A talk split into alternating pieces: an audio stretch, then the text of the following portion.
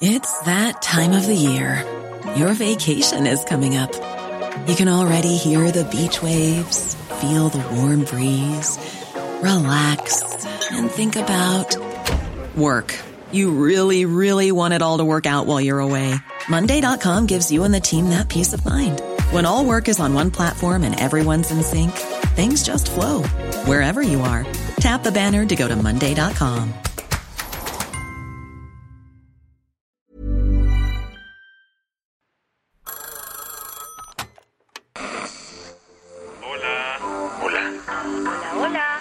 ¿Estás ahí?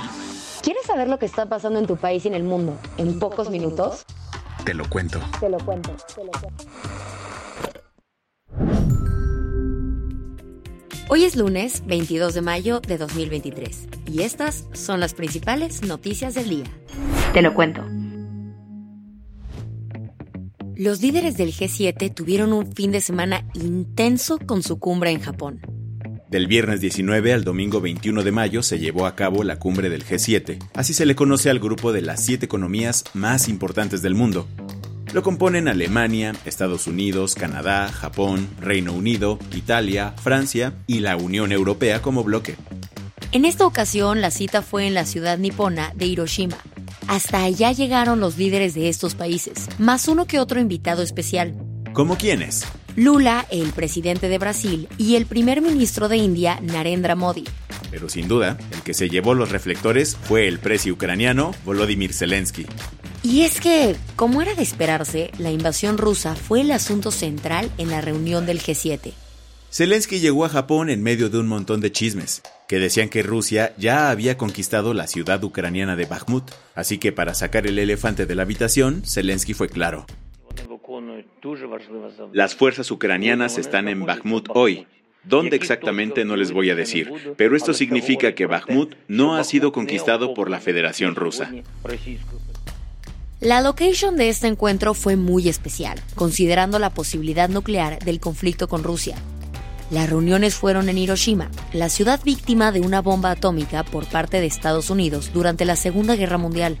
Las imágenes le provocaron al presidente ucraniano un triste recuerdo. Las fotos de Hiroshima destruida me recuerdan absolutamente a Bakhmut. No hay absolutamente nada vivo y todos los edificios están destruidos. La cumbre no concluyó con mayores decisiones prácticas, más que una nueva palmada de solidaridad y apoyo a Ucrania por parte de Occidente. Aunque probablemente Joe Biden tuvo que darle a Zelensky esa palmadita vía Zoom. ¿Por? El presidente estadounidense regresó antes de tiempo a Washington, porque hoy tiene una importante reunión con el speaker de la Cámara de Representantes Kevin McCarthy. Intentarán encontrar soluciones al techo de deuda y evitar que el gobierno de Estados Unidos no cierre por falta de presupuesto. ¿Qué más hay?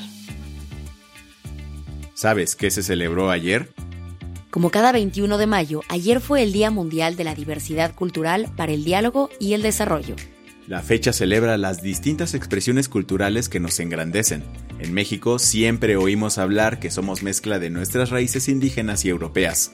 Pero, ¿por qué dejamos de lado nuestra cultura africana? Eh, cuando llegué a México mm, me di cuenta que no había muchos papeles para una persona de mi tono de piel estereotipos que solamente visibilizan la discriminación y racismo que existe en toda Latinoamérica. Acabas de escuchar a Marisol Castillo. Ella es una actriz, directora y activista colombiana afrodescendiente. Ella, junto con su marido Jaime Chabú, fundaron Mulato Teatro, nos contó qué la llevó a fundar esta compañía teatral, que trabaja en favor de la inclusión cultural y racial dentro de espacios artísticos como el teatro. Y es que como en la calle, las escuelas y los trabajos, las personas afrodescendientes también son marginadas sobre el escenario. Que solamente llame a los afrodescendientes para hacer roles de sirvientes o roles de esclavos o roles de brujos, de prostitutas, prostitutos, etcétera.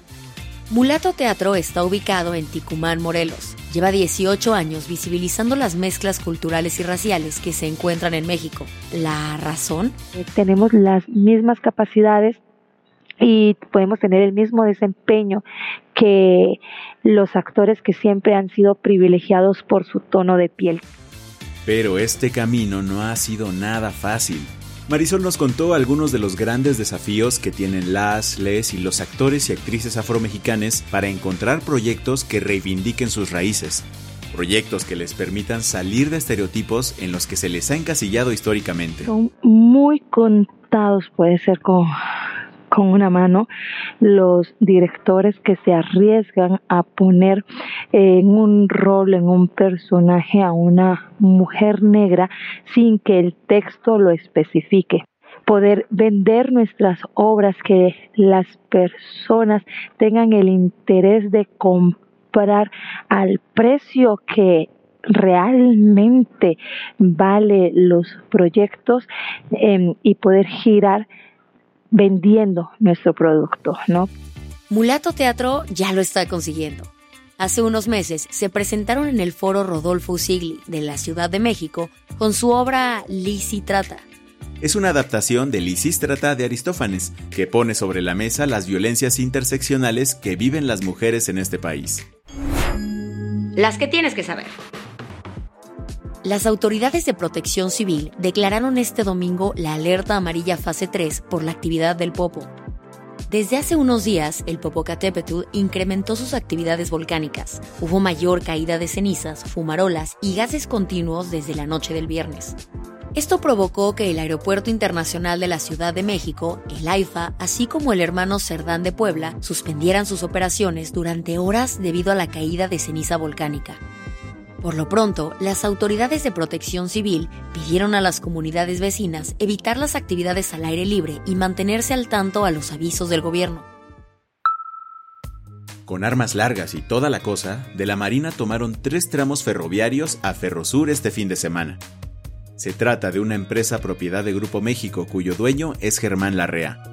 El operativo de la Marina fue con la intención de expropiar este tramo. La decisión la tomó el gobierno de López Obrador, con la idea de acelerar las obras del corredor interoceánico y dar paso libre a ferrocarriles de Tehuantepec, un transporte estatal creado en 2020 que es administrado por la Marina. En un comunicado, Grupo México aseguró que está analizando las medidas legales que tomará ante esta expropiación de su propiedad privada. La famosísima fuente de Trevi en Roma amaneció con sus aguas teñidas de negro. ¿What? Siete activistas del grupo Última Generazione vertieron carbón líquido como protesta ante la crisis climática. Con gritos de El país está muriendo, hicieron hincapié en las inundaciones que afectan a la región de Emilia-Romagna, las cuales han causado 14 muertos y 36.600 desplazados. Aunque la fuente no sufrió daños, el alcalde de Roma, Roberto Gualitieri, hizo un llamado para dejar de hacer, y abrimos comillas, absurdas agresiones hacia nuestro patrimonio artístico. La marca francesa Dior nos puso a todo el mundo la piel chinita, con la pasarela para anunciar su colección Crucero 2024 con todo un himno.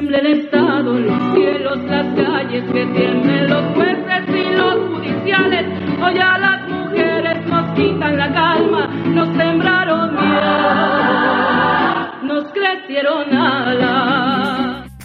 Dior nos dejó boquiabiertos con su desfile inspirado en Frida Kahlo presentó diseños con faldas teguanas, huipiles y camisas tradicionales de Oaxaca.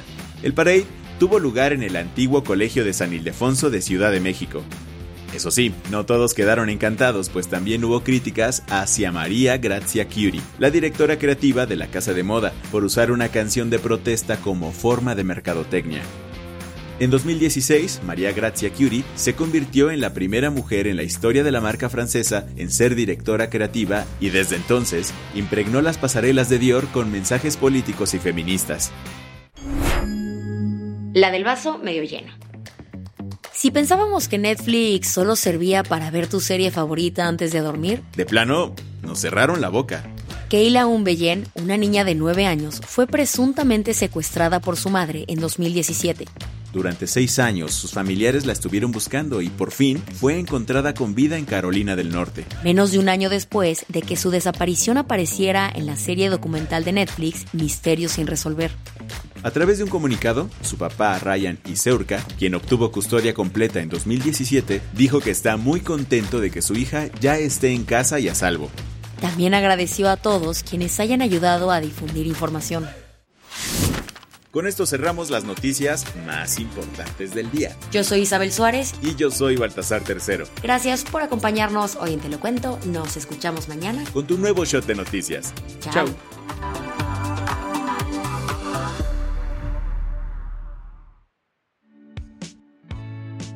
Este noticiero es una producción de Te lo Cuento. El guion de este episodio estuvo a cargo de Aisha Al-Yanabi y Ana Ceseña. La dirección de contenido es de Sebastián Erdmenger. Francis Peña es la directora creativa y el diseño de sonido está a cargo de Alfredo Cruz. Si quieres estar al día, nos encuentras como arroba te lo cuento en Instagram, TikTok, Snapchat y Twitter. Hey, it's Danny Pellegrino from Everything Iconic. ¿Ready to upgrade your style game without blowing your budget? Check out Quince. They've got all the good stuff, shirts and polos, activewear and fine leather goods, all at 50 to 80% less than other high-end brands. And the best part? They're all about safe, ethical and responsible manufacturing. Get that luxury vibe without the luxury price tag. Hit up quince.com slash upgrade for free shipping and 365 day returns on your next order. That's quince.com slash upgrade.